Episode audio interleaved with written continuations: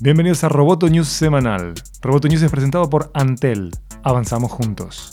Mi nombre es Miguel Ángel Dobrich y junto a Natalia Ralde daremos las noticias más relevantes del mundo tecnológico.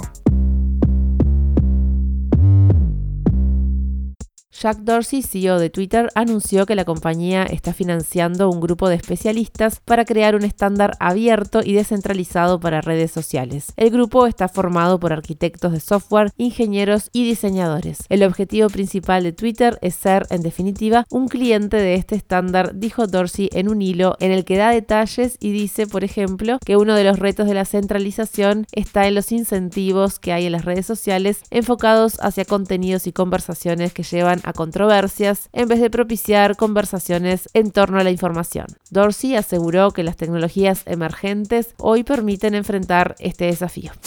La séptima edición de la BitConf, el evento más importante sobre blockchain y Bitcoin de América Latina, se lleva a cabo en Uruguay. En Montevideo, profesionales de diferentes puntos del globo discuten sobre el futuro de Libra, la descentralización del sistema financiero, el peso de las criptomonedas en contexto de crisis, el desarrollo de criptomonedas en América del Sur, las ventajas de las stablecoins y la relevancia de la descentralización de la identidad.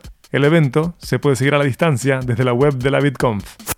Comcast anunció que NBC Universal invertirá 2.000 millones de dólares en la oferta directa al consumidor durante dos años. En una conferencia, un ejecutivo de Comcast explicó que gran parte del gasto inicial del nuevo servicio de streaming, Peacock, que se lanzará en 2020, será en contenido y marketing y sostuvo que la compañía alcanzará el punto de equilibrio en el quinto año. En la conferencia se aclaró que el servicio será gratuito para los suscriptores de Comcast, con precios escalonados para los no clientes y se reiteró que el servicio incluirá publicidad.